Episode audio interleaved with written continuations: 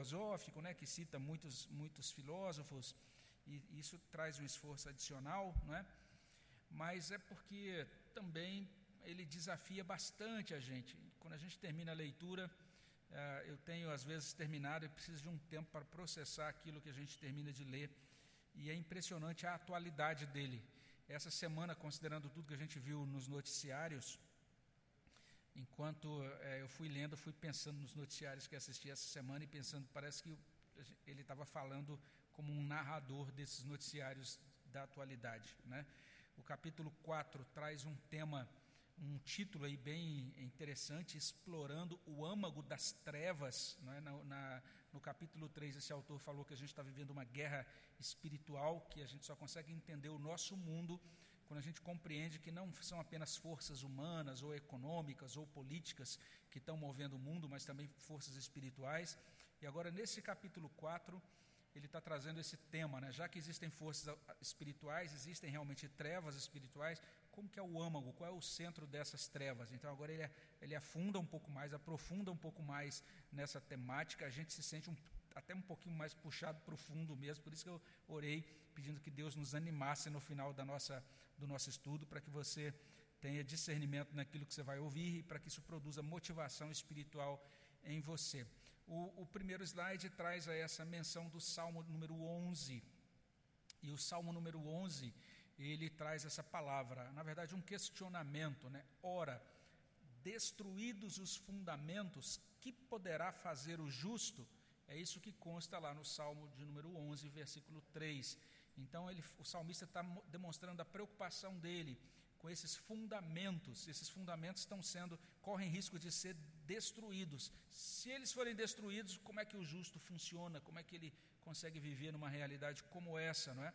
E de certa maneira esse capítulo está falando sobre uma pressão sobre os fundamentos. É, é muito importante a gente entender, voltar para o tema geral do livro esse autor entende o seguinte: que a alma da cultura ocidental está correndo perigo, está em jogo. Ele está falando especialmente, né, o olhar dele mais de perto, assim, é um olhar bem voltado para a cultura dos Estados Unidos, mas é, acaba que aquilo que ele vai dizendo é, se desdobra muito aqui na nossa cultura brasileira, tem muito a ver também com a nossa cultura brasileira é a cultura do Ocidente que está em jogo, de certa maneira. Ele tem levantado questões sobre isso. O assunto geral, vou passar para o próximo slide, é, o assunto desta aula, ou desse capítulo, é, é, é basicamente esse aí. Ele está dizendo nesse capítulo que três tendências estão conduzindo a nossa cultura para um negócio que ele chama de, de uma a sensação de deslizamento, que ele chama de deslizamento de terra, não é? A gente vai entender isso melhor daqui a pouquinho, não é? Então ele fala que tem três coisas hoje que estão é, fazendo a nossa cultura desmoronar. A primeira dessas coisas é o que ele chama de rejeição deliberada e sistemática do lugar fundamental das raízes judaicas, juda, judaicas e cristãs. Então, a nossa cultura tem rejeitado de forma deliberada as suas raízes judaicas e cristãs, ou judaico-cristãs. Né? Então, essa rejeição da, dessas raízes tem provocado um grande mal na cultura norte-americana e também na cultura ocidental. A segunda coisa que ele tem colocado aqui, que ele coloca nesse capítulo, é que a nossa cultura está se desfazendo, ela está se desmoronando por um fenômeno que ele chama de liquefação de tudo, tudo se tornando líquido. E a gente vai entender isso daqui a pouquinho. E, em terceiro lugar, ele diz que a nossa cultura está tá, tá se desmoronando por causa daquilo que ele chama de Nova Babel. Então vocês se lembram que no primeiro, na primeira aula a gente falou um pouquinho sobre a Torre de Babel. Babel era aquele empreendimento, né, aquela ideia do homem ser autossuficiente, fazer grandes coisas é, dissociado de uma dependência de Deus. Então está sendo formada uma nova humanidade e um novo mundo sem Deus. Essas são as três tendências, não é? Vamos, vamos tentar só encaixar, é, enquadrar isso antes da gente prosseguir para a análise das tendências, não é? Mas o que ele está dizendo é o seguinte: é que a impressão que se tem hoje quando se pensa na cultura ocidental, ou quando se discute assuntos pertinentes ou, ou relacionados à, à cultura ocidental, é que parece que essa, essa cultura está é, não apenas é, passando por uma crise passageira, não é, por exemplo, aquela situação de, um, de uma, uma represa, por exemplo, que está começando a trincar e está lá o primeiro furinho, não é isso. A impressão é que está acontecendo, a gente está prestes a ter um deslizamento de terra. E aí eu até coloquei aí o. A, vou pedir para passar para o próximo slide, por favor.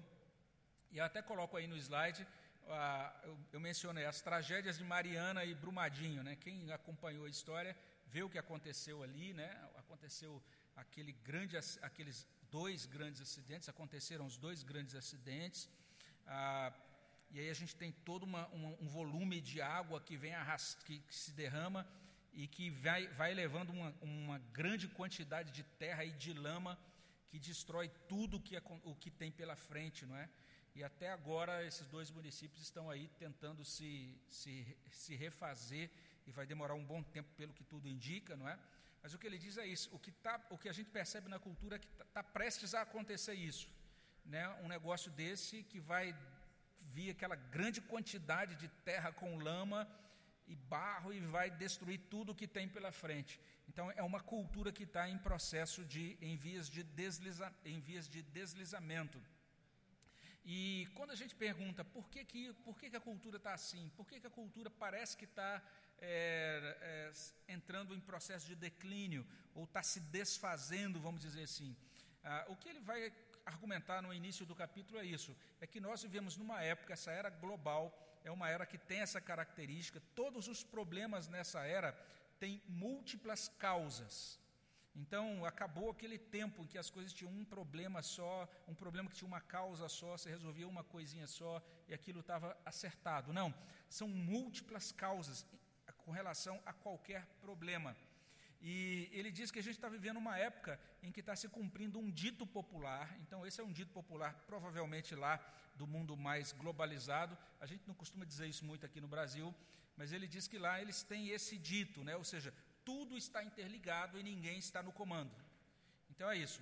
Todos os problemas estão misturados, a gente não sabe quem é que manda nesse negócio todo. Né? Eles têm, eles têm é, complexidades muito grandes para serem analisados e para serem resolvidos. E aí eu vou pedir aí para passar para o próximo slide. Ele vai falar então que, de fato, a gente está vivendo esse momento né, de desgaste dos fundamentos, conforme diz ali o Salmo 11, verso 3, que a gente leu. E a gente percebe, então, essas coisas acontecendo e que têm sido nomeadas, de certa maneira, por escritores diferentes, teóricos diferentes, com, com títulos diferentes. Por exemplo, alguns têm falado sobre desgaste cultural, outros autores estão escrevendo sobre desintegração da cultura ocidental, outros estão falando sobre crise de autoridade cultural, outros autores estão falando sobre crise de legitimidade cultural. Então, são termos diferentes. O pessoal está tentando encontrar palavras para tentar explicar o que está acontecendo com a cultura ocidental. E Os Guinness, então, ele vai fazer o seguinte: ele vai apresentar nesse capítulo, ele apresenta nesse capítulo 4, aquilo que ele chama de três tendências. Ele vai dizer: essas tendências são diferentes, mas essas tendências são isoladamente poderosas, elas são muito poderosas, elas produzem grande impacto e essas três tendências, essas três coisas juntas estão causando um grande dano para a nossa cultura ocidental. Vamos tentar entender a nossa aula hoje é olhar rapidamente para essas três tendências e tentar é, entendê-las mais a, a miúde aqui. Né? Então, a primeira tendência é o que ele chama de rejeição deliberada, uma rejeição sistemática das raízes judaico-cristãs da sociedade. Então, a, isso para ele é algo que tem um grande impacto, especialmente na cultura norte-americana. Ele vai entender, ele vai entender que isso não tem um grande impacto na cultura europeia, tanto quanto tem na cultura americana. E ele tem aí uma tese que ele coloca nesse capítulo sobre isso, não é? Ah, o próximo slide, por favor. Ah, a grande questão é, desde século XVIII, XIX, nós já temos a fé cristã é, enfrentando objeção, especialmente na elite acadêmica, entre os filósofos, e tem figuras que, que foram surgindo é, lá atrás, no século XIX, especialmente a partir de Nietzsche, mas ah, elas é, continuam presentes e algumas delas são bem atuais e que têm nos seus escritos, nos seus postulados, naquilo que realizam, ah, rejeitado a fé cristã. Então, são pessoas que surgiram e que disseram: a fé cristã não dá conta do mundo. E a gente nem precisa mais da fé cristã no mundo. São autores que basicamente estão dizendo isso. Um deles a gente já tem citado aqui, que é Friedrich Nietzsche.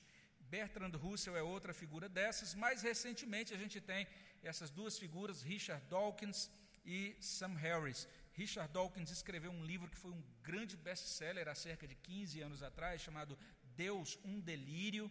Esse livro recebeu uma resposta cristã muito bom do Alistair McGrath, chamado O Delírio de Dawkins, um, um, um, cristão respondendo a Dawkins sobre o livro dele.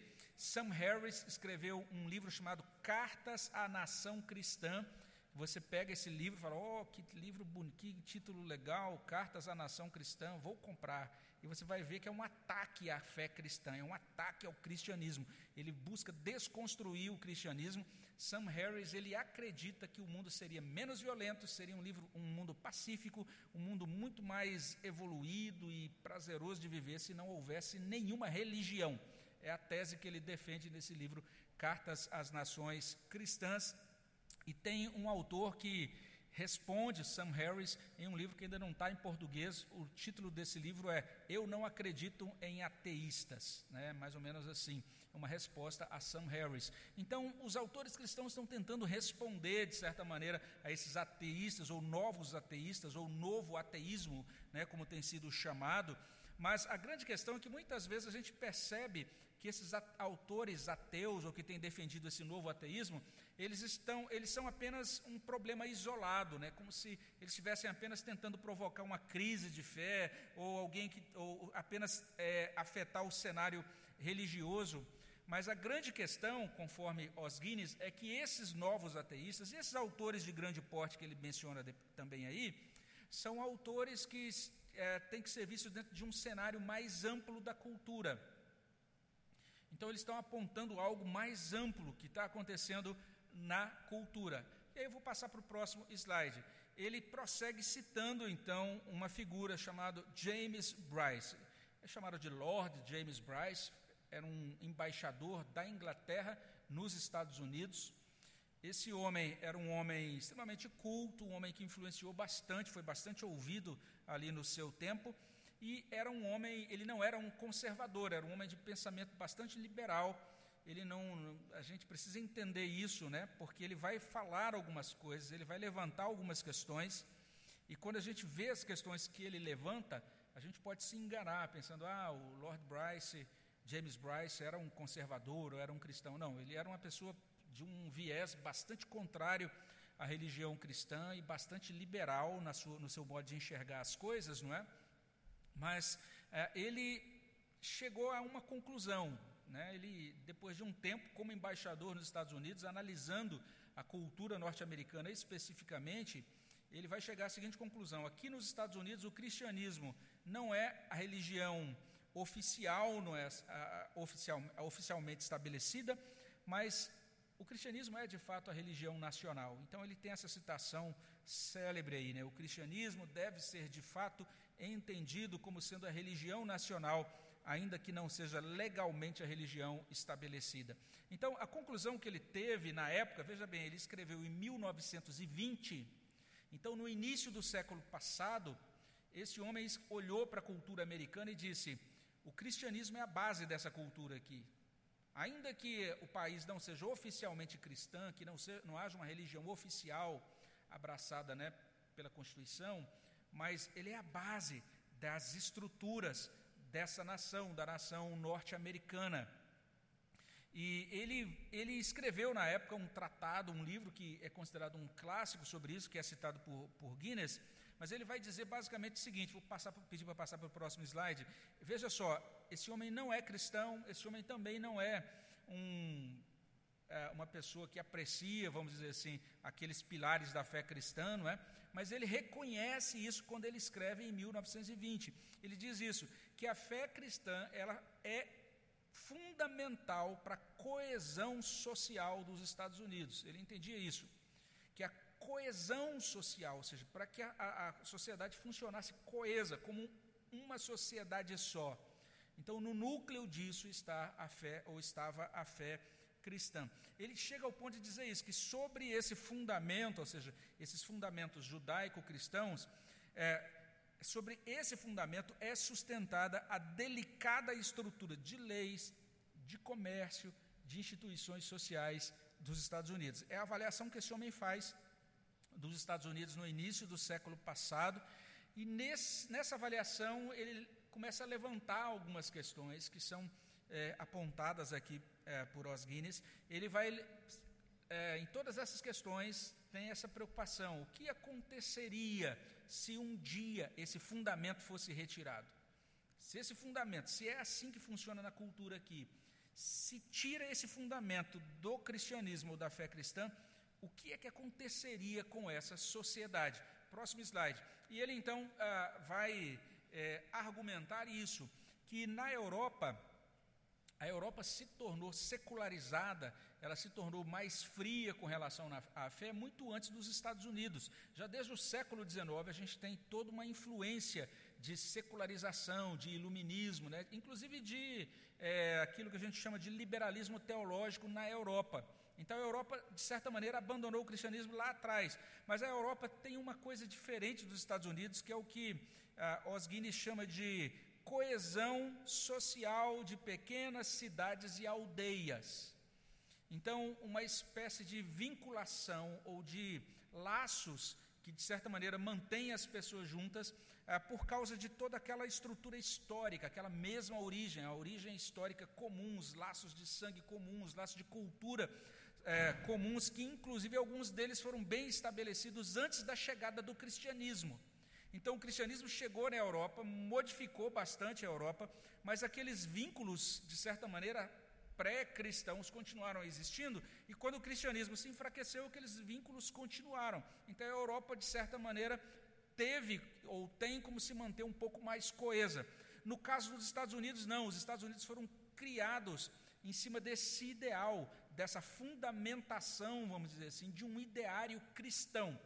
Não significa, vamos prestar atenção nisso, que todas as pessoas que foram para lá eram cristãs, ou que o país era um país só de pessoas espirituais, nada disso, não é? Mas a, aquele ideário que estabeleceu, por exemplo, a Constituição, que estabeleceram, a, que estabeleceu os documentos fundacionais, né, a, a, os chamados fundamentos da nação, e sobre aqueles fundamentos, então você tem toda a estrutura legal, a estrutura comercial, a estrutura de todas as outras relações, tudo isso nos Estados Unidos, de certa maneira, tem essa base, essa âncora do cristianismo. Então, no caso dos Estados Unidos, se você retira esse elemento da religião, então você vai ter um país sem coesão. Um país em que, no final das contas, todo mundo vai lutar contra todo mundo. Olha bem, eu estava lendo esse capítulo essa semana, vendo o que os acontecimentos dessa semana nos Estados Unidos. Falei, rapaz, o Osguires é uma espécie de profeta gospel, sei lá. Porque a avaliação dele é muito exata nesses termos, não é? E aí ele vai falar então de três fatos, próximo slide, não é? Ele vai dizer basicamente que na cultura norte-americana tem três coisas que estão acontecendo, ou que já começaram a acontecer, algumas delas em estágio bem avançado, e tudo isso a gente começa a, ver a avaliação dele e começa a pensar também na nossa cultura aqui no Brasil. Mas basicamente são os seguintes fatos. Primeiro fato, aqueles antigos acordos judaicos e cristãos firmados em aliança eram o centro da vida, esses acordos foram violados. Não existe mais essa, essa vida centrada naquela aliança baseado nos valores judaicos e cristãos. Então, o que ele diz? A aliança está quebrada. O vínculo da cultura com a tradição judaico-cristã nos Estados Unidos está quebrado. Isso está acontecendo aqui também no Brasil. Então, nós estamos vivendo um momento muito semelhante. E ele vai dizer isso: depois que se retirou o cristianismo do núcleo da cultura, não tem nada que substituiu. Então, esse núcleo agora esse, esse, tem uma lacuna aí. Esse espaço está vazio.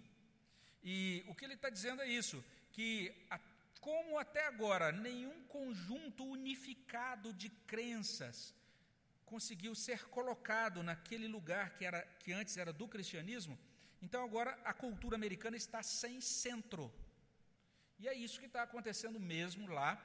E é o que está começando a acontecer aqui no nosso país. Uma cultura sem centro, porque você não tem mais aquele centro de valores, de crenças que as pessoas abraçam de forma unificada. A outra coisa que é dita é a seguinte: é que isso tudo exacerba, fomenta o que ele chama de guerra cultural. Ou seja, você tem diversos grupos dentro da sociedade que estão guerreando entre si. E cada um deles querendo levar a sua causa, cada um deles querendo levar a sua, levantar a sua bandeira e dizer é isso aqui que tem que ocupar o centro dessa, no, no, dessa cultura que a gente está construindo. Então, o tempo todo tem essa rivalidade para substituir o centro antigo. Então não tem mais uma, uma caminhada unificada da nação. O que a gente tem são vários jogos de poder. Todo mundo, várias partes se digladiando e puxando cada um para o seu lado em diferentes jogos de poder. Será que isso descreve bem a cultura norte-americana? Eu acho que descreve bem. Será que isso descreve bem a nossa cultura brasileira, o nosso país hoje? Eu acho que descreve com bastante propriedade alguma coisa que a gente está vendo começando a surgir no nosso país hoje. Então, quando a gente pensa hoje sobre unidade né, nacional, a gente está vivendo um país dividido e pulverizado em vários jogos de poder. Alguma coisa está sendo tirada do centro. Vou pedir para você falar no microfone, tá? Porque aí quem está de casa pode ouvir, tá bom, Neto? Pode, pode. O Neto está perguntando se pode fazer pergunta, até explicando para você em casa. Você de casa pode mandar pergunta aí pela lista aí, pela, pelo chat aí do YouTube. E aqui, quem está aqui também pode fazer pergunta ou observação, só, só precisa usar o microfone. Pastor, no livro do Roger Scruton, é, Conservadorismo, ele vai falar que a coesão social ela se dá por tradicionalismo, patriarcado e religiosidade. Então, a hora que o senhor tira essa, uma dessas três coisas dentro de uma coesão de nação, surge a, a, quarta via, que é a menos eficaz e a mais cruel, chamada Estado. Então, é, é o que acontece, por exemplo, no, nos Estados Unidos. Os, os libertários, é, quando eles querem quebrar o tradicionalismo, o patriarcado e a religiosidade, eles têm que dar algo para a população, que é o Estado. E o Estado ele não consegue fazer essa coesão. Né? Então, quando a gente vê no, no, Estado moderno isso aí, é bem isso que o senhor está falando mesmo. A, a, por exemplo, o senhor pega os Estados Unidos, ele foi fundado sobre o protestantismo. Então, a hora que o senhor tira isso da, da, da nação, a nação perde rumo, né? Sim. A nação perde, Ela fica perde sem referência, é. né? É isso. É Esse é o ponto. Obrigado, Neto. É, qualquer pessoa, muito bom, Neto. Obrigado. E foi bom você abrir o caminho aí. Se alguém quiser também, pode, pode fazer uso da palavra, tá bom? Então, o que a gente tem agora são esses jogos de poder. E aí, o próximo slide, situações, situação, vai falar então daquilo que está acontecendo. Ou seja, o que a gente tem são essas polarizações, ou seja, tanto política, quanto econômica, quanto racial, quanto cultural, essas polarizações vão aumentando e, e, e se mostram impossíveis de serem solucionadas. Então, quem é que dá solução a isso? Porque a única solução é haver um, uma espécie de aproximação, para que haja uma coesão em alguns pontos básicos. É a partir daí que você pode construir qualquer tipo de unidade, não é? as ideias fundamentais, e ele está falando aqui das ideias fundamentais judaicas e cristãs, essas ideias vão perdendo o seu poder de persuasão, então as pessoas entendem agora que ah, não são, não existe mais nenhum tipo de imperativo, né, ou algo que seja normativo, que as motive, por exemplo, a abraçar esse ideário antigo, e começam a surgir ideias muito, é, e aí desculpem aí a, o erro de digitação, que a palavra que ele usa é iliberais, na verdade, né, e antidemocráticas, porque são ideias que vão surgindo e que são extremamente. É, faltou a palavra aqui. Mas, ah, enfim, ideias que não permitem negociação. Essas são proposições que exigem uma aceitação delas de forma absoluta, e as pessoas que fazem essas proposições não estão dispostas, abertas a negociar suas posições, por exemplo, com os cristãos ou com os conservadores. Eles dizem: essa é a nossa posição e as ideias fundacionais cristãs e judaicas que se explodam. E nesse contexto todo a gente vive uma crise global de falta de líderes estadistas. Então, o que ele menciona, ele já falou sobre isso no capítulo anterior, não é? Que existia toda uma situação, uma, uma delicada relação entre as nações, em que você conseguia ajustar essas duas coisas que parecem contraditórias, né? Cada nação funcionando como um estado soberano, mas ao mesmo tempo cada nação funcionando em cooperação com outras nações, e que isso foi possível, esse sistema anterior das coisas foi possível, porque a, a, a gente foi muito beneficiado décadas atrás com alguns grandes líderes mundiais ou grandes estadistas que conseguiam construir consenso no meio de diversidade e de, até mesmo de pensamentos distoantes. Mas agora faltam esses líderes, e aqueles líderes que têm surgido hoje na humanidade são líderes ou extremamente nacionalistas, ou que não sabem negociar com aqueles que pensam de maneira oposta. Então, isso tem feito com que todo esse processo de briga, de, de, beligerância, fique mais acirrado. Faltam líderes estadistas. É, o próximo slide. Ele cita então alguns alguns pensadores, na verdade, ele termina essa sessão dizendo o seguinte: o grande fato é, é não há como se estabelecer uma, uma nação com, com é, uma base sólida se você descarta dessa nação o elemento da religião. Ele cita, por exemplo, John Locke, né, na, sua, na sua carta sobre tolerância, e John Locke afirmou: a supressão de Deus, ainda que apenas em pensamento, dissolve tudo. Se você suprime Deus da cultura, todo o resto da cultura vai ser dissolvido. Essa, esse é o parecer. Ele cita também dois historiadores, Will e Ariel Durant, que dizem o seguinte: não há um exemplo significativo na história antes do nosso tempo de uma sociedade que tenha conseguido manter a vida moral sem a ajuda da religião. Então, o que a gente vê, inclusive na história dos impérios, é que quando os impérios chegaram num ponto da sua história em que, do ponto de vista moral, as pessoas começaram a dizer assim: eu posso fazer o que, o que quiser e não existe nenhuma divindade para me punir, ou então não existe nenhum lastro, orientação ou limitador para aquilo que eu quero fazer. Cada um faz o que quer. Quando as, os impérios chegaram nesse ponto, eles foram, eles entraram em declínio e foram substituídos por outros impérios.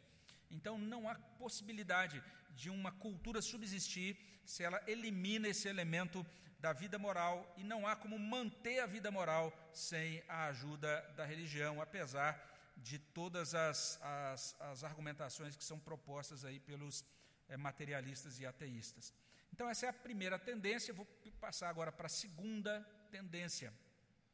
A segunda tendência que, de acordo com esse autor, então, tem provocado esse deslizamento, né, essa fragmentação, essa, é, é, essa situação terrível na cultura, é o que ele chama de liquefação de tudo. É, é basicamente isso, é como se você tem realmente ali uma. A gente vê muito disso, né? É, a gente recebeu algumas, a gente, algumas atualizações sobre isso. Eu me lembro que agora, há cerca de talvez dois meses, não sei se tudo isso, é, eles reportaram um casal que estava é, ali desfrutando de férias ou num feriado, sei lá, e meio-dia estava ali embaixo de uma falésia e a falésia caiu sobre aquele casal, né? E o casal, mais uma criança, foram soterrados ali. É, porque é isso, há essa incidência, essa influência das águas né, sobre a rocha, e ao longo do tempo, então, você cria essa possibilidade de deslizamento por causa desse efeito da infiltração na rocha ou na terra. Né? Ah, então, basicamente, existe uma possibilidade, o que ele diz aí, da gente entender esse fenômeno é, por esse ângulo. Está né? Tá havendo uma liquefação das coisas, e essa liquefação, esse líquido todo, está produzindo deslizamentos. O que é, ele chama a atenção nossa é, é bem interessante. Ele diz: algumas pessoas têm percebido isso desde lá de trás, algumas pessoas têm percebido, não têm às vezes perceberam bem o problema, mas não souberam dar uma boa solução para o problema. Ele cita, por exemplo, Karl Marx, foi um, um, dos primeiros a pontuar esse problema lá no seu Manifesto Comunista.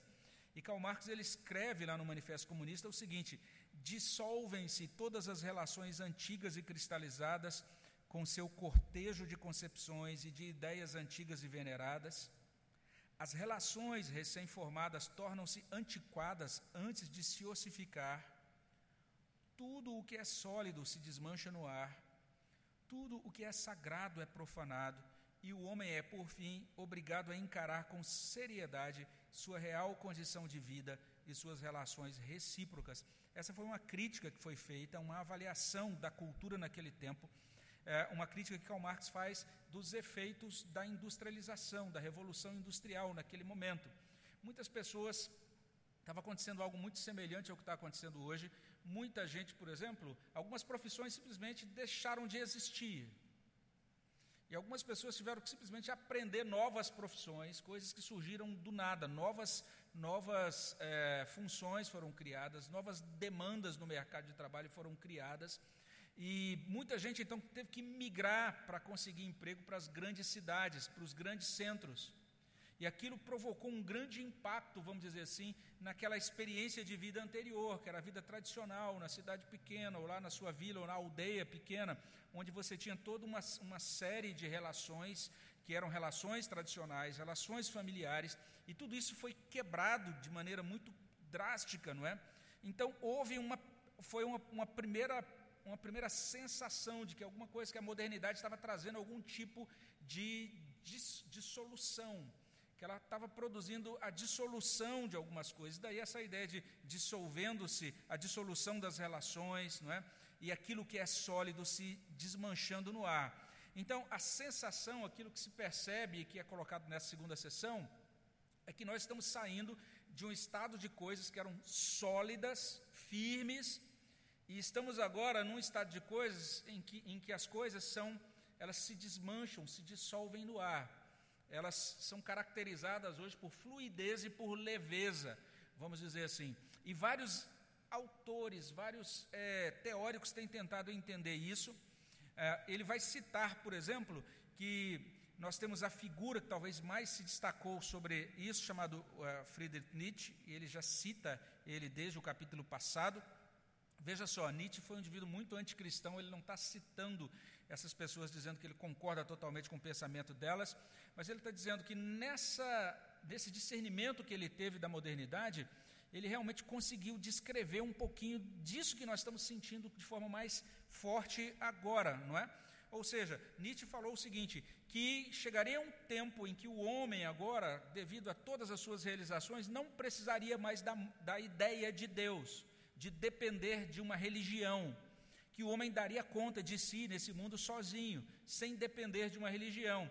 E foi aí, nesse contexto de, de afirmações, que ele afirmou que Deus está morto, ou seja, de que a, aquela ideia de Deus como centro da vida estava morta, aquela experiência de Deus como centro da vida estava morta para o homem moderno.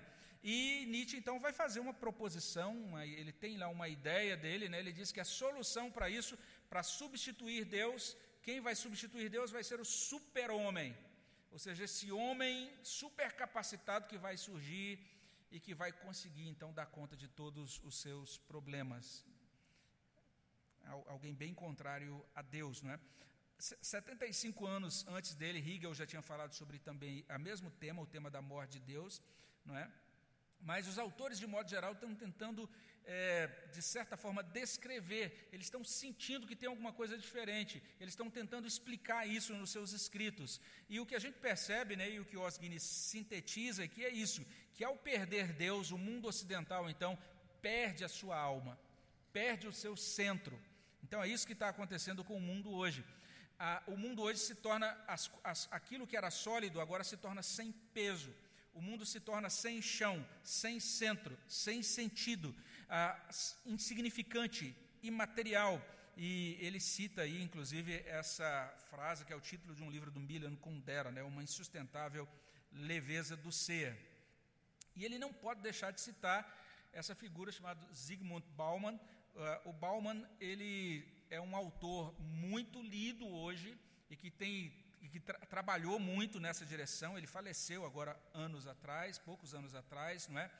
E Bauman foi, ele começou escrevendo sobre pós-modernidade. Então você vai encontrar os primeiros livros dele lá, ele falando sobre ética da pós-modernidade, etc. Mas ah, em determinado ponto da trajetória dele, ele começou a fazer uso dessa metáfora, a metáfora do líquido. Escreveu vários livros, você vai encontrar vários livros dele, sempre com esse título: Modernidade líquida, cultura líquida, tempos líquidos, vida líquida, amor líquido. Ele vai dizer que o que, que esse, esse essa experiência do líquido está trazendo para o homem hoje. É um autor que, que vale a pena ler. E ele está tentando traduzir isso. Né? Ele vai dizer que o líquido é o estado entre o sólido e o gasoso. Ou seja, antes de uma coisa evaporar, ela que estava sólida se liquefaz e daí ela desaparece. É o que está acontecendo com a cultura.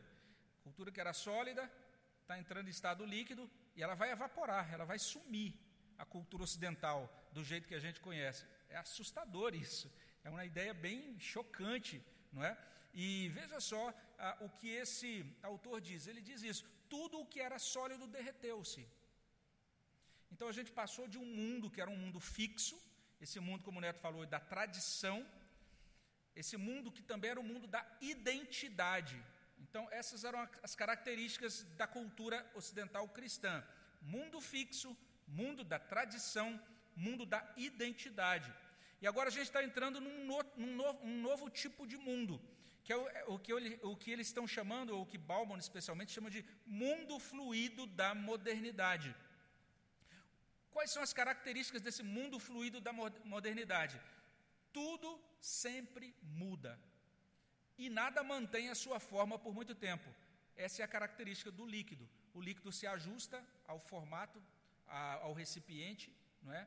E ele também ah, não fica preso em nenhum lugar se existe ali um, uma, uma, uma, uma, possibilidade de saída. Então ele vai vazar ou ele vai gotejar, não é? Mas ele vai, ele vai ter essa característica de fluidez. Essa, esse é o nosso mundo atual.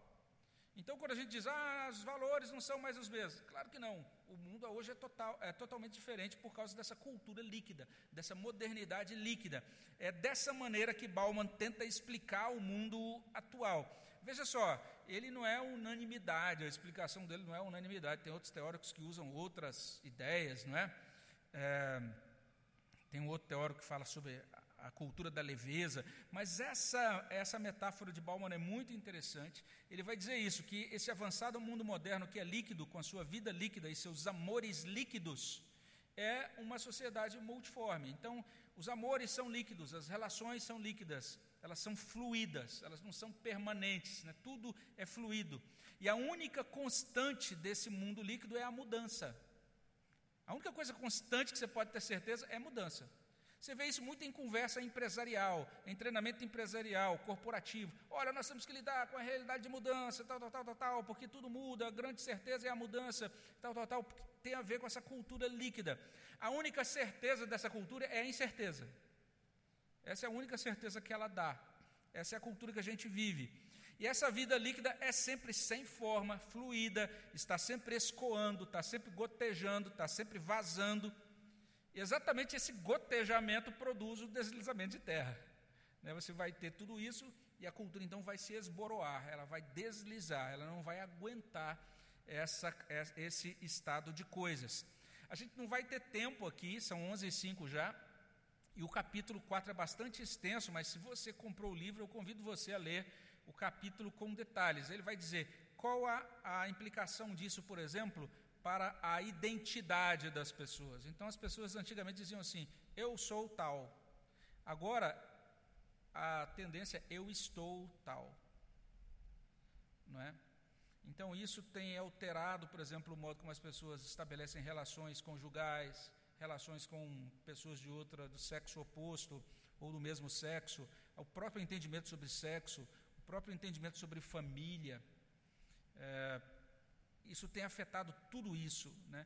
Ah, é, todas as coisas e vários aspectos práticos, vários dos enfrentamentos que a gente tem e que a gente de repente vê, olha, agora foi publicado isso, determinada lei, ou, ou o Congresso está querendo publicar tal lei. Ah, que coisa chocante. Tem a ver com uma, um, uma aplicação prática na esfera da política ou das políticas públicas dessa cultura líquida.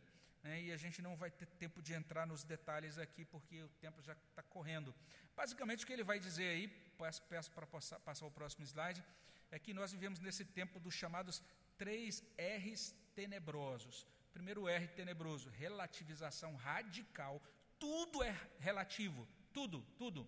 Segundo, repertório de escolhas, a gente tem muitas escolhas para tudo. Então, por que permanecer com o mesmo cônjuge se você vai ter possibilidade de escolher outra pessoa em outra versão, com outro tipo de motor e outro tipo de acabamento daqui a dois anos? Por que você vai permanecer fiel a alguma coisa se você pode trocar aquilo o tempo todo? Então, como você sabe que você vai poder trocar tudo o tempo todo, você não se agarra firmemente a nada para toda a vida. Isso tem desdobramento para a religião, em que a pessoa entra, fala, eu estou aqui até aparecer aquela outra que vai me empolgar mais. Isso tem relação, uh, isso se desdobra em várias outras coisas. Então nós temos um repertório de escolhas e temos o terceiro R, rapidez da mudança. Como tudo muito, muda muito rápido, então também você vai mudando, fazendo novas escolhas muito rapidamente. E esses três R's ele diz que são R's tenebrosos. Próximo é, slide, ele diz o seguinte: que a, a, ao, ao oposto, ao invés de tudo isso que é mostrado pela cultura líquida, a Bíblia traz a grande realidade da glória. E ele vai dizer: a Bíblia apresenta Deus em sua glória. E é bem interessante o que ele faz, ele vai nos ajudar a entender que essa palavra que é traduzida por glória em português, ela significa peso. Então, contrastando com esse mundo líquido que é fluido, que está evaporando, né? A ideia de Deus é uma ideia que traz essas, que comunica peso, solidez, né? E ele fala, esse, esse é o peso, essa é a solidez que vem da realidade, não é? Então, próximo slide, ele vai dizer assim: a visão bíblica fala do peso, da gravitas, ou seja, de onde vem a palavra gravidade, que vem da realidade maior de Deus sendo Deus. Deus é Deus. Deus, ele é, ele tem glória porque é, porque é de modo fundamental e único a verdadeira realidade. E é a partir de Deus como realidade que surge a realidade criada. Então, Deus como realidade é o fundamento, a fonte de todas as outras realidades em qualquer lugar, em qualquer tempo, em qualquer cultura. Então é isso que a Bíblia oferece, é isso que a Bíblia propõe. E aí, próximo slide, por favor. Ele vai chamar a atenção para isso, eu tenho que correr, que faltam poucos minutos, mas ele vai chamar a atenção para isso que quando a gente olha, por exemplo, em Daniel 5, aquela palavra sobre o rei Belsazar, pesado fosse na balança e fosse achado em falta, né? E achado em falta, a palavra, a, a expressão tekel escrita na parede ali, ele vai dizer que Belsazar, ele foi julgado que faltou a ele peso. É a seguinte ideia de balança, em que você, aquelas balanças antigas, quem é gente que, não sei se vocês já viram isso em alguma mercearia mais artesanal, né? Que a pessoa põe um peso ali, aí põe a sua mercadoria lá, e aí ele vai fazer o peso certinho da tua mercadoria, não é? E você tem que ter o é, contrabalançar os pesos ali para você fazer as medições corretas. Então essa é a ideia. Deus colocou aquele rei na balança, e quando ele, ele foi, Deus colocou o peso da justiça dele aqui, e o rei lá na outra, faltou peso para outro rei. Ele não atingiu aquilo que era requerido por Deus a, dele, né? Ah, e a Bíblia vai falar sobre, ele vai usar, o Osguinness vai citar alguns versículos bem interessantes, ah, primeiro, assim relacionados a essa ideia de fluidez ou de leveza, não é? Então ele vai dizer isso, por exemplo, ah, em Isaías 26, 18: Concebemos nós, nos contorcemos em dores de parto, mas o que demos à luz foi vento. Ele está dizendo, essa cultura da leveza, da fluidez, só dá à luz vento. Não gera nada realmente significativo, nada de bom para a cultura. Né? Então, é, nós estamos vivendo isso. E essa cultura, que é a cultura da leveza, da fluidez, também é a cultura que vai ser levada pelo vendaval de Deus. É o que ele cita aí, citando Isaías 57, verso 13, né? Quando clamares a tua coleção de ídolos que te livre, levá-los ao vento, um sopro os arrebatará a todos, mas o que confia em mim herdará a terra e possuirá o meu santo monte. Aqueles que confiam em Deus estão presos a essa solidez da glória de Deus e elas não serão levadas pelo vento do juízo no último dia. Mas aqueles que estão né, sendo enredados por essa cultura da fluidez e da leveza, eles então serão levados como, vento. E ele também vai dizer isso, que quando a glória de Deus se vai, quando a gente deixa de lado essa noção de Deus e a sua glória, com, teu, com o peso que ela traz, com toda a solenidade que existe no ser de Deus e a realidade que existe no ser dele, então a gente se torna vencível. E ele cita o triste trecho de 1 Samuel 4, 21, quando a glória de Deus se afasta do povo dele. E aí a gente tem aquela afirmação em 1 Samuel: Mas chamou ao menino e acabou, dizendo: Foi-se a glória de Israel. E a partir daquele momento, então, que a glória de Israel se foi, Israel não conseguia mais vencer as batalhas. Ou a glória de Deus está presente, e aí você vai ter vitória, ou então a glória de Deus indo, se esvaindo e ficando apenas a leveza e a fluidez dessa cultura líquida, você vai ter experimentado derrota. As necessidades então apontadas por ele são essas, né? Ele diz que a gente precisa, primeiro, próximo slide, a gente precisa orar para que Deus nos dê um avivamento. Abacuque 3, 2, né? É, tenho ouvido, Senhor, as tuas declarações, me sinto alarmado. Aviva a tua obra, ó Senhor, no decorrer dos anos porque o avivamento é uma percepção, uma experiência atualizada com a glória de Deus. Então isso tem que começar na igreja, a igreja suplicando a Deus que dê a ela uma experiência renovada, atualizada com a glória de Deus, com o ser de Deus, com a realidade de Deus, e que a gente possa desfrutar de uma nova percepção da glória de Deus. Ele cita o exemplo de, de Moisés lá em Êxodo 33, 18, onde Moisés diz a Deus: rogo-te que me mostres a tua glória. E logicamente Deus não mostra a Moisés a glória dele plena, mas ele mostra uma glória suficiente para que Moisés se prostre diante de Deus e sirva a Deus no restante da sua caminhada nesse mundo. Nós precisamos dessa percepção da glória de Deus, porque somente essa percepção do ser de Deus com, com a sua glória pode nos auxiliar a combater a cultura líquida ou a, a caminhar bem na cultura líquida. Terceira tendência, eu vou correr sabendo que já não vou conseguir, é, porque eu só tenho dois minutos. Mas ele vai dizer isso, que a terceira tendência da nossa cultura é o que ele chama de nova humanidade e novo mundo sem Deus. Nós vivemos uma atualização da cultura de Babel. Eu vou só pedir para correr para o próximo slide, em que ele vai dizer que essa nova Babel é formada por algumas. É, por alguns aspectos ou influências. Primeiro, a, teo, a chamada a ideia de evolução, depois esse novo ateísmo, isso tem conduzido a um novo humanismo, mas ele cita uma coisa chamada construcionismo social. A gente não vai ter muito tempo para trabalhar isso aqui, mas só correr aqui para a gente entender um pouquinho isso. A ideia do construcionismo social qual é? Talvez você nunca tenha ouvido essa expressão antes, mas você vê ela todo dia na televisão. Qual é a ideia? É a ideia é o seguinte: nós somos o que somos por causa é, da nossa convivência social, pelo modo que nós somos moldados ao longo da nossa vida, é, pela nossa cultura, dentro da nossa convivência social.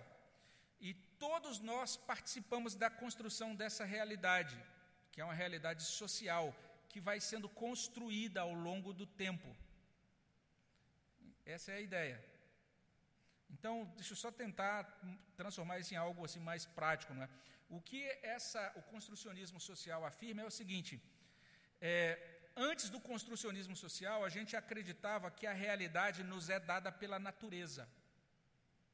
Pedi para passar para o próximo slide. Então, só para a gente entender isso, o judaísmo e o cristianismo dizem assim: quem nos dá a realidade é o mundo criado. Então, o que é a realidade? é o que Deus criou. É isso. Que, que o construcionismo social faz? A realidade é algo que o homem cria nas suas relações sociais. Cultura é algo que o homem cria e a realidade também é criada pelo homem nas suas interações sociais. Então, houve uma época, por exemplo, que nas interações e dinâmicas sociais se acreditava de maneira majoritária, por exemplo, que o ser humano é homem e mulher. Isso tinha a ver com aquela ideia de que a natureza é que estabelecia a realidade. Então, o indivíduo nascia com determinada configuração, é homem, com, com, ou outra configura, configuração é mulher. Hoje, os gêneros são criados socialmente. O homem tem o poder de propor a criação de novos gêneros. E à medida em que a sociedade for aceitando essas novas nomenclaturas e conceituações de novos gêneros, criou-se uma nova realidade. Esses novos gêneros têm que ser aceitos como nova realidade social. Entende isso? O cristianismo e o judaísmo diziam: existe uma ordem da criação, existe uma ontologia sagrada. A ontologia é a ordem do ser. O ser como criado por Deus, isso é algo sagrado, o modo como ele foi estabelecido por Deus. Existe bem e mal absolutos estabelecidos por Deus, o Criador. Existem fatos objetivos sobre o universo, sobre a realidade. Então existe solidez. É isso que o cristianismo e o, o judaísmo trazem. O construcionismo social vai dizer o seguinte: não tem criador nenhum. Nós chegamos aqui por evolução. Essa ideia de ontologia, de quem nós somos enquanto seres, isso é mítico. Ou seja, isso é baseado nas crenças, nos mitos aceitos por cada sociedade, por cada cultura. Então, em determinada cultura existe essa crença que define quem nós somos. Em outra cultura, uma outra crença. Pois bem, estas coisas são míticas, elas não são absolutas. E a própria ética é relativa. Aquilo que era considerado certo por uma cultura pode ser considerado errado em outra cultura. Aquilo que era considerado errado em uma determinada cultura lá atrás pode ser considerado certo na cultura atual.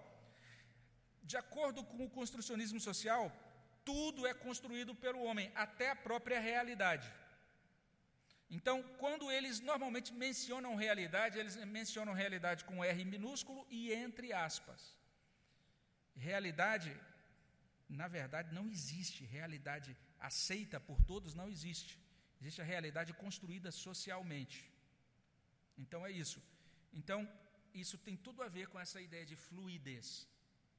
Então, esse é isso que está sendo realizado pelo chamado construcionismo social. Próximo slide, eu vou correr para a gente é, terminar. É, o que tem como voltar lá num slide onde tem, aparece três máximas? Tem três máximas. Essas são as três máximas do construcionismo social.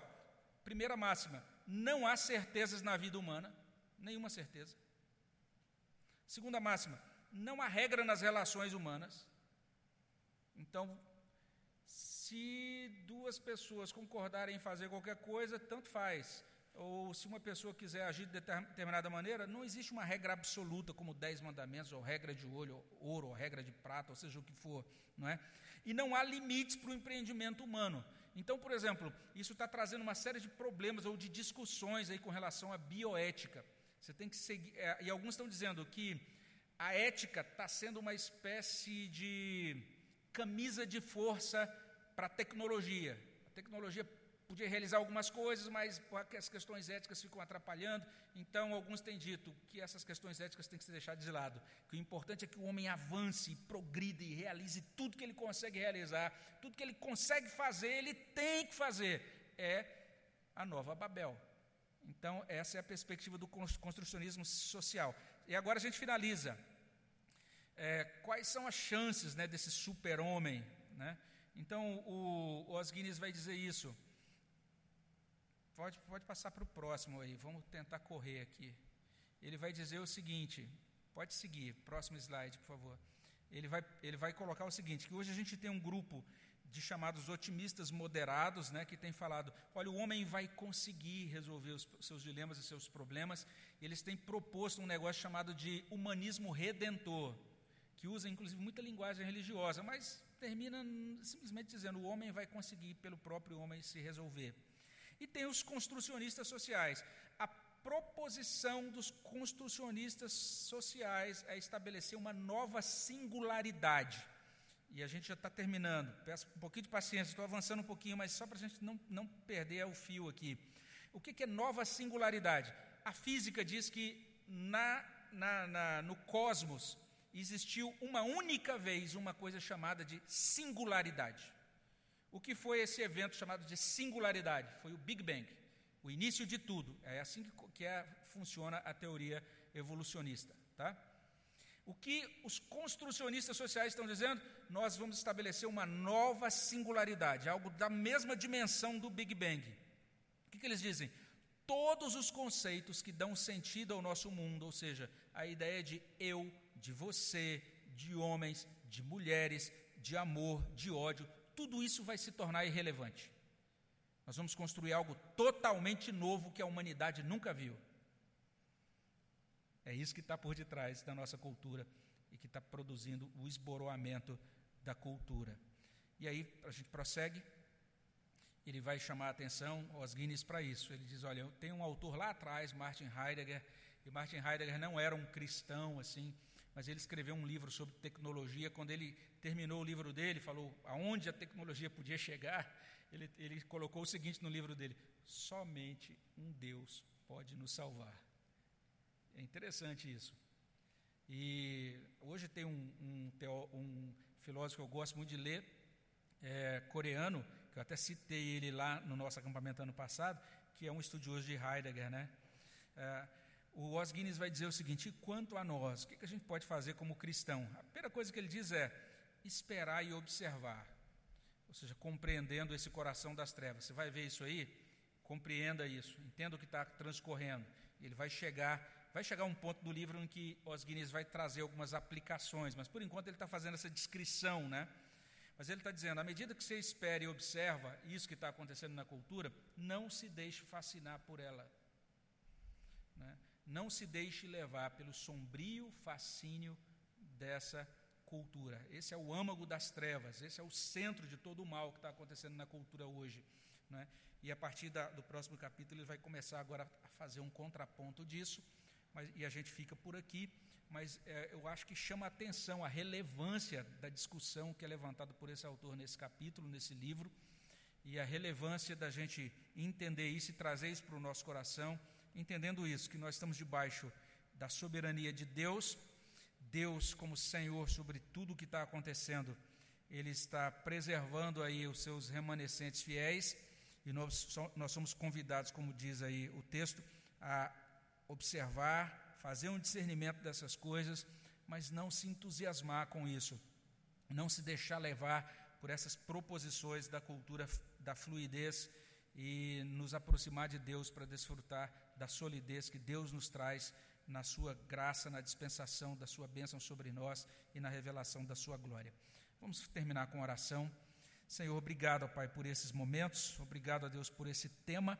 Pedimos que Teu Espírito Santo nos conduza e aplique no nosso coração aquilo que for de acordo com o Teu propósito, para que de fato nós possamos caminhar com o Senhor nesse mundo como cidadãos dos céus, conscientes daquilo que transcorre na nossa cultura e, ó Deus, podendo dar uma resposta que seja de fato fiel à Tua palavra e que seja também fiel ao testemunho que devemos dar como discípulos de Jesus Cristo. É o que nós pedimos no nome do nosso Redentor. Amém, Senhor.